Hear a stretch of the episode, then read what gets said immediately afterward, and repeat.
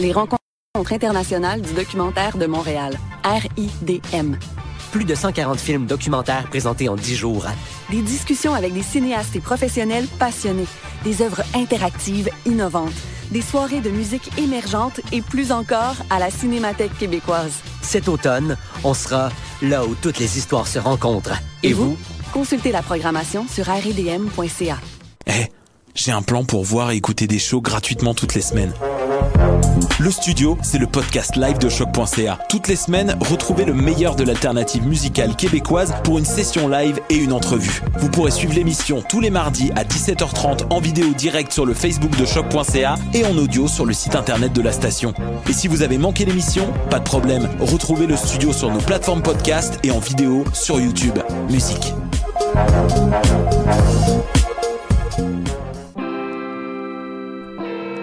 Polypop, c'est ta référence ukamienne en matière de hip-hop, RB, funk house et tout ce qu'il y a autour. Chaque semaine, découvre nouveautés, classiques, entrevues et événements avec moi-même DJ White Sox, ton animateur pour deux heures de bombes sonores. Bonsoir ou bonjour, c'est Oxpo Puccino et vous êtes sur les ondes de choc. c'est pour ça que ça bouge comme ça. Oh,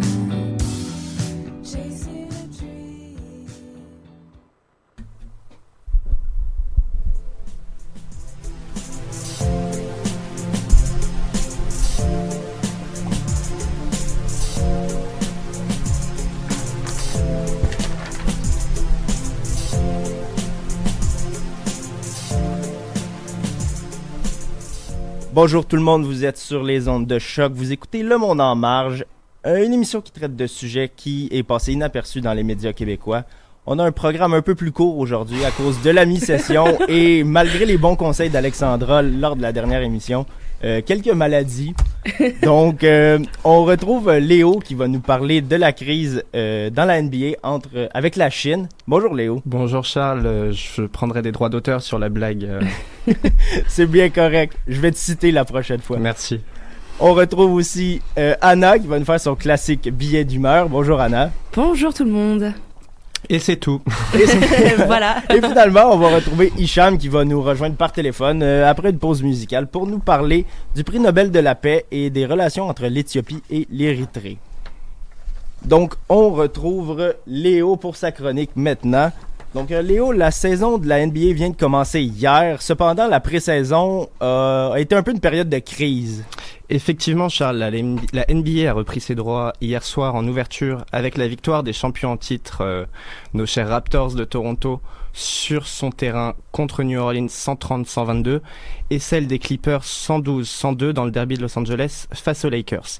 Mais avant ce retour tant attendu de la NBA, la Ligue de basketball nord-américaine a traversé une tempête économique et diplomatique depuis sa tournée de pré-saison en Chine, en cause, un tweet de Daniel Morey, le manager des Houston Rockets, qui a mis le feu aux poudres entre la NBA et Pékin.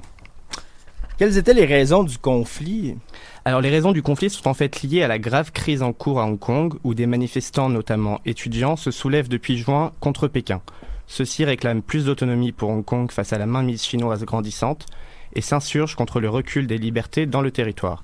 L'élément déclencheur a donc été un tweet de soutien aux manifestants, publié par Daniel Morey, alors que les franchises NBA étaient en pleine tournée asiatique. Mal apprécié par le gouvernement chinois et pas plus par les internautes du pays, ce tweet a ainsi provoqué de grosses passes d'armes entre la NBA et la Chine. Alors, quelles conséquences ça a dans la relation entre la Chine et la NBA Alors, Adam Silver, le président de la NBA, l'a affirmé la semaine dernière, cette crise a provoqué des pertes substantielles. Après le petit jeu diplomatique où la NBA avait fait part de sa déception face aux remarques inappropriées du manager des Rockets, Adam Silver a rétropédalé en invoquant la liberté d'expression de Daniel Moret et son droit de tweeter.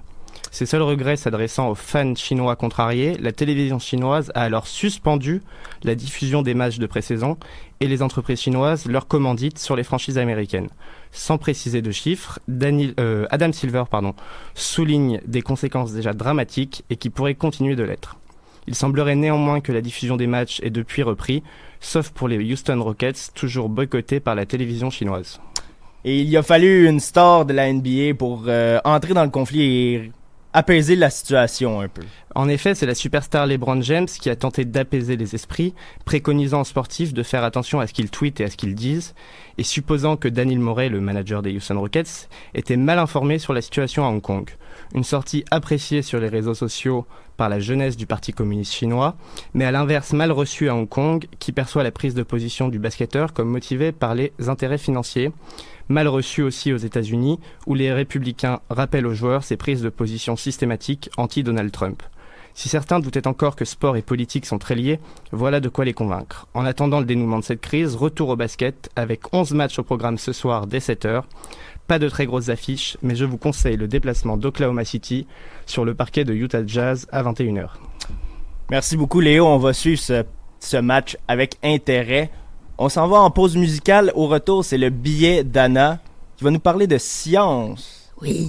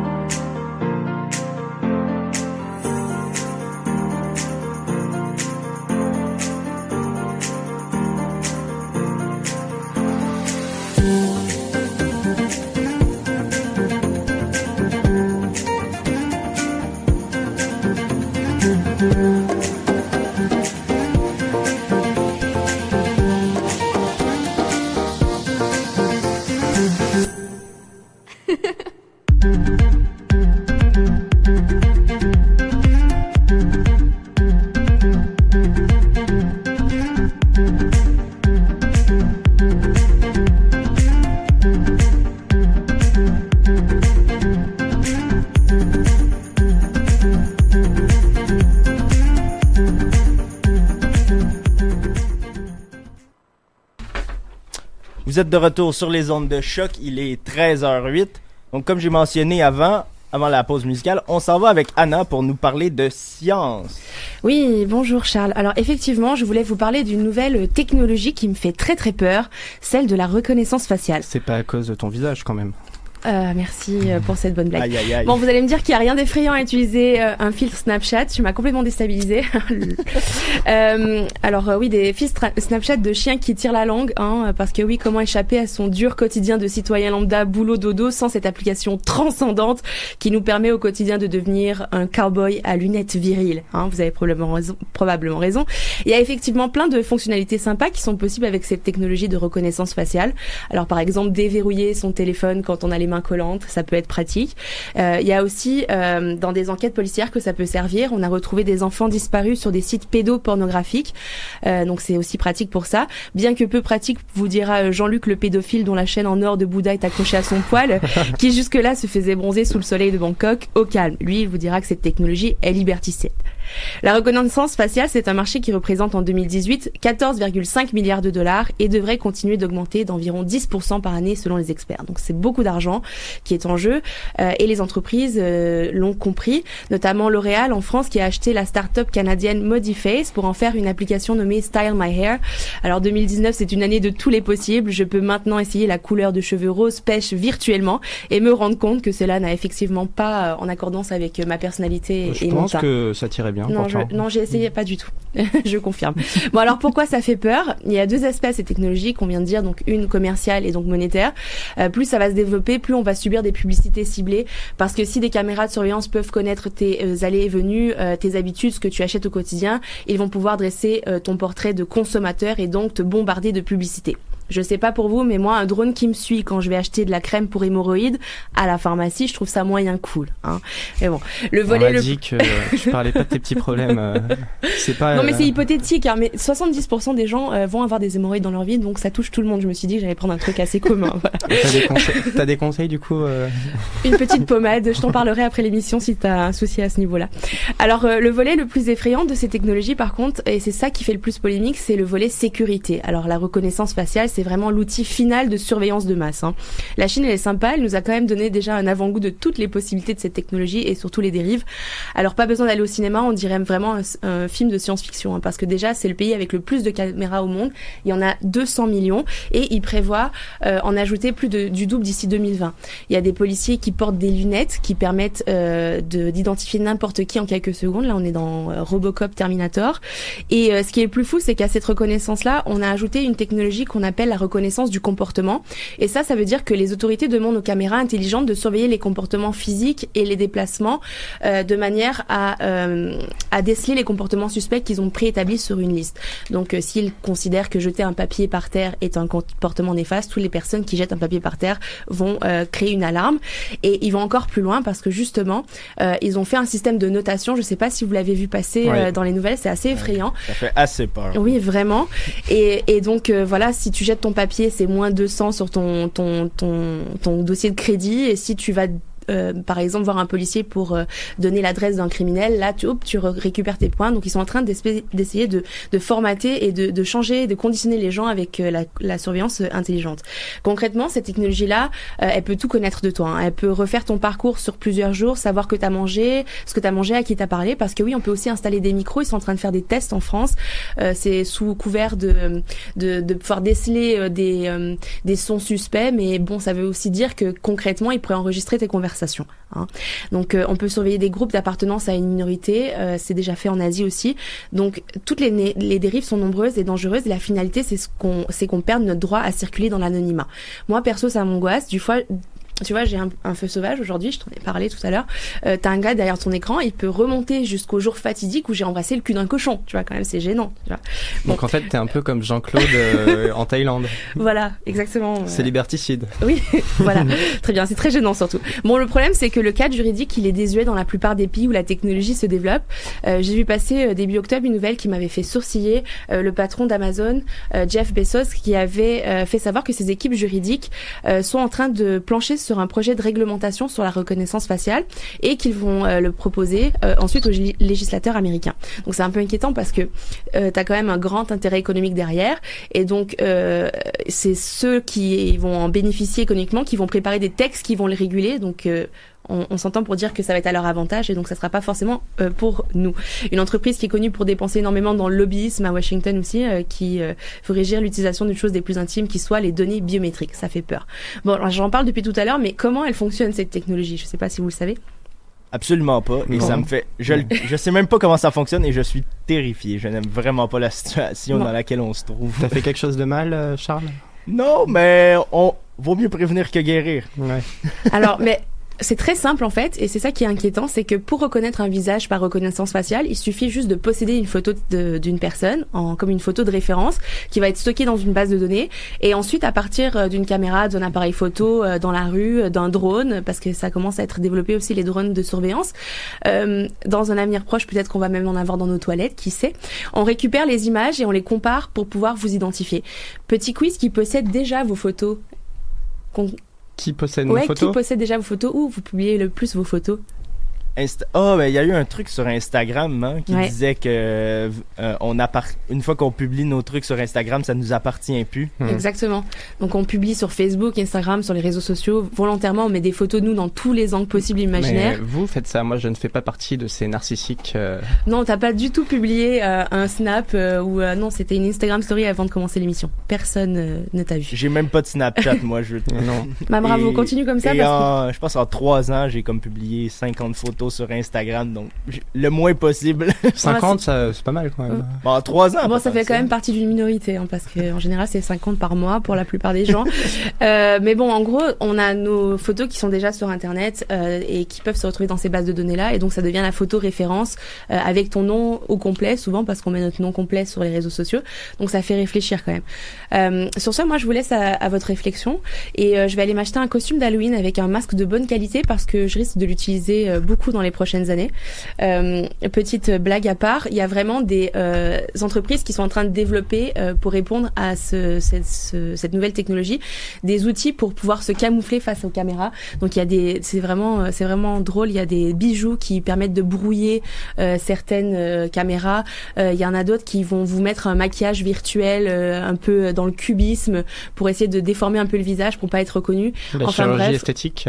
oui, la chirurgie esthétique pourrait fonctionner. Les cheveux gras aussi, j'ai entendu dire que ça faisait de la, la réverbance, non, la réflexion, et donc ça empêchait de. Ah, on se lave plus les cheveux. voilà. Mais donc, euh, Ça oui, changera pas beaucoup pour On- certains. hein. C'est un. C'est un dossier à suivre à ce niveau-là et puis euh, ça fait peur pour les prochaines années. Bravo. Oh là là. Oh. Excellent. Et euh, je tiens à dire que, en fait, je suis un de ces narcissiques. Vous pouvez me suivre à LEODMS sur Instagram, Léo Dumas sur Facebook. Voilà, c'est fait. On va remettre un peu de positif dans l'émission sur cette note euh, assez négative. Une chanson qu'on a entendue de la semaine dernière, mais je l'ai tellement aimée que je la remets. Je suis l'animateur, j'ai le droit. Alors, euh, on revient avec Hicham après.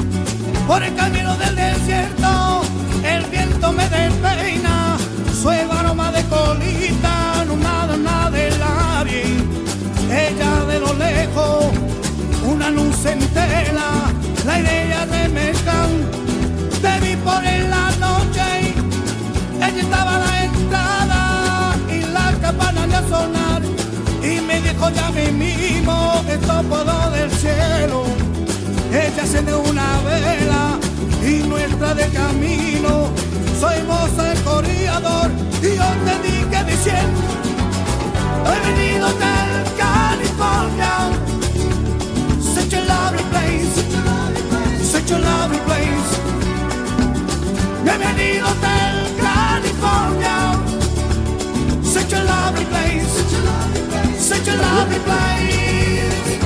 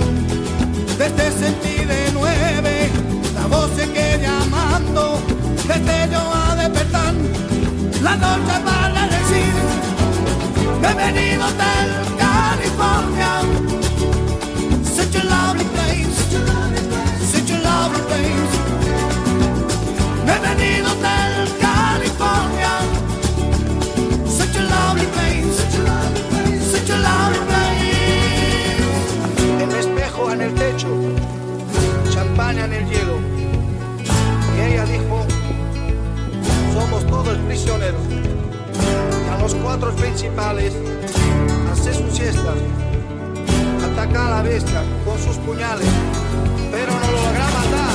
Mi último recuerdo, corearse de la puerta, debió encontrar el camino por donde había llegado.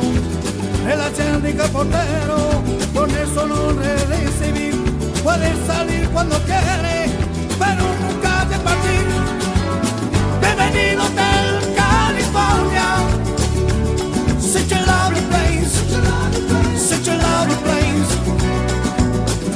venido tan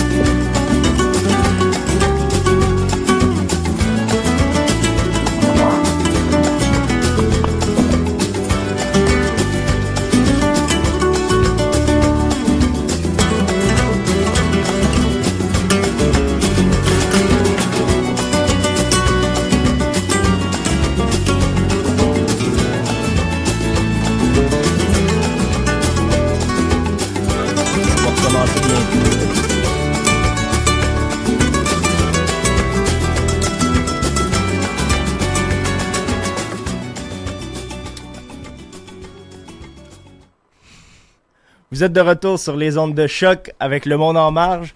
Pour notre prochain segment, on reçoit Hicham qui va nous parler de la situation euh, entre l'Éthiopie et euh, l'Érythrée. C'est ça. Bonjour Hicham, comment ça va?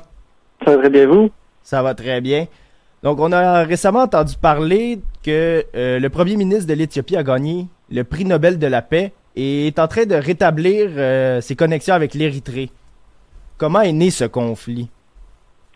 Mais euh, c'est vrai que récemment, justement, le premier ministre éthiopien Abiy Ahmed a reçu euh, le prix Nobel de la paix pour euh, les tensions, pour essayer de mettre fin justement aux tensions qui existaient entre les deux pays. Mais tout ça, ça a commencé vraiment rapidement en 1962, où l'Érythrée était un territoire autonome fédéré d'Éthiopie. Puis l'empereur d'Éthiopie, Selassie à l'époque, décide d'annexer ce territoire-là. Commence alors pendant 30 ans une guerre qui aboutira à l'indépendance de l'Érythrée en 1993 avec à sa tête Afewerki, qui lui aujourd'hui est toujours le chef d'État en exercice. Problème pour les- le- pour l'Éthiopie, c'est qu'elle perd son accès maritime à travers la mer Rouge. Et donc finalement, on se retrouve dans une situation où il va y avoir des tensions, comme par exemple entre 98 et 2000, il va y avoir plus de 80 000 morts à cause d'un litige frontalier qui n'a pas été réglé à l'indépendance, qui sera, euh, on essaiera justement d'y mettre fin à travers les accords d'Alger, avec la création d'une zone tampon avec des missions de la paix euh, des Nations Unies. Puis ça continuera au fil du temps, où la Cour d'arbitrage, par exemple, de la Haye, qui va, euh, une de ces zones qui était à litige frontalier, la région de Badmé, elle donnera raison à l'Érythrée, ce que l'Éthiopie refuse catégoriquement. Puis euh, ces tensions continuent jusqu'en 2016, par exemple, où on craint euh, une, une reprise des tensions et une guerre. Et en 2018, ben, il y a ce nouveau Premier ministre éthiopien qui arrive, Abiy Ahmed, et qui lui décide de dire ben, on va mettre fin à ces tensions-là et qui signe un accord de paix en, se, en, en envoyant des délégations à Asmara, dans la capitale érythréenne, en discutant avec eux. Donc un accord de paix est signé en septembre 2018, il y a un an maintenant, euh, en Arabie saoudite. Et après avoir reçu le- ce fameux prix Nobel, euh, la situation ressemble à quoi euh, un an plus tard? Ben, euh, pour beaucoup de gens, euh, c'est- assez mitigé en fait, parce que il, a reçu son prix Nobel de la paix. Euh, c'est vrai qu'il y a eu une ouverture des frontières, une ouverture des ambassades, une reprise des vols commerciaux entre les deux pays. Euh, mais beaucoup d'analystes s'accordent à dire que finalement, les problèmes de base n'ont pas vraiment changé. Le litige frontalier n'est toujours pas réglé, malgré un accord de principe l'Éthiopie n'a toujours pas accès à son port, euh, pardon, n'a toujours pas accès au port érythréen pour pouvoir euh, euh, euh, ouvrir sur la mer Rouge. Et donc, finalement, beaucoup d'Érythréens aussi continuent à fuir des régimes euh, en passant la frontière. Et des analystes s'accordent à dire ben, que finalement, ça n'aura contribué qu'à réintégrer Afeworki et l'Érythrée sur la carte du monde, malgré un régime toujours des plus répressifs.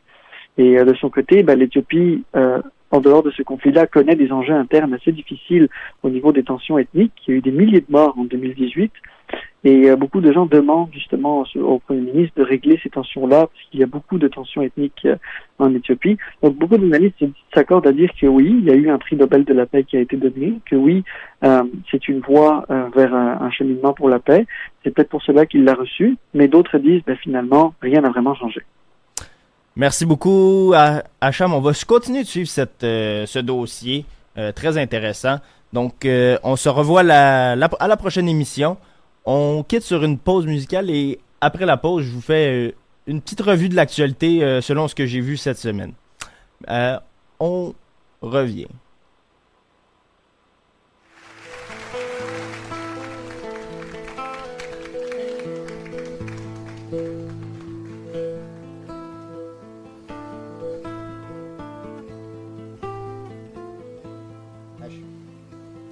Ma liberté, longtemps je t'ai gardée comme une perle rare. Comment tu prononces? Hacham Ma liberté, c'est toi qui m'as aidé à larguer les âmes. Pour aller n'importe où, pour aller jusqu'au bout des chemins de fortune. Pour cueillir en rêvant une rose des vents sur un rayon de lune.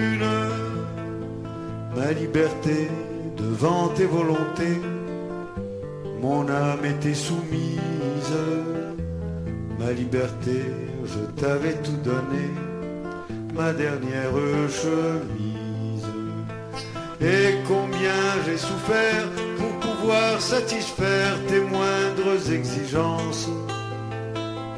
J'ai changé de pays, j'ai perdu mes amis pour gagner ta confiance. Liberté, tu as su désarmer toutes mes habitudes. Ma liberté, toi qui m'as fait aimer, même la solitude. Toi qui m'as fait sourire quand je voyais finir une belle aventure. Toi qui m'as protégé quand j'allais me cacher pour soigner mes blessures. Pourtant je t'ai quitté une nuit de décembre. J'ai déserté les chemins écartés que nous suivions ensemble. Lorsque sans me méfier, les pieds et poings. Vous êtes de retour sur les ondes de choc, le monde en marge. Donc, euh, je vous fais. Dans le fond, on va pas faire une revue de l'actualité car on est un peu pressé dans le temps, mais je voulais juste vous parler de quelque chose euh, qui m'a vraiment, qui m'a vraiment affecté euh, durant. Donc, c'était les élections euh, ce, ce lundi et on a vu, ça prenait pas un génie pour regarder la carte du Canada à la fin et voir que le Canada est très, très, très, très, mais très divisé. Et donc les prairies complètement conservateurs, sinon c'est assez mélangé, l'Ontario c'est assez libéral.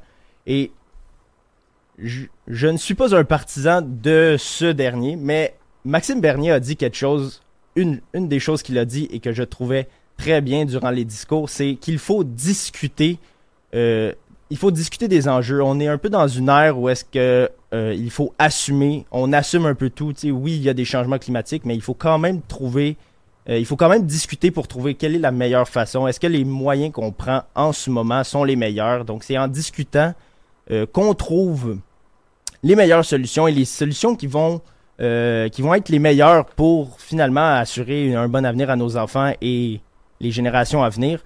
Donc, c'est juste une petite, euh, un petit clin d'œil que je voulais vous faire qu'il faudrait commencer à plus se parler, la gauche comme la droite, de tous les côtés, parce que sinon, on va se diriger peut-être vers les États-Unis qui sont en ce moment très divisés aussi et peut-être même encore pire encore. Oui, très d'accord avec ce que tu as dit. Euh, je- je- j'ai entendu plusieurs personnes, euh, plusieurs députés qui ont été élus ou, ou- ou déchus, qui, qui ont dit cette phrase-là, que cette scission-là entre euh, dans le Canada euh, était euh, justement une ouverture et à, à se tendre la main et à dialoguer pour pouvoir trouver un terrain d'entente. C'est sûr que la question du pétrole et donc des changements climatiques, c'est difficile de trouver un terrain d'entente quand on est contre euh, le pétrole ou pour le pétrole. Je, je vois, je vois mal comment on peut raisonner les deux parties pour trouver une entente.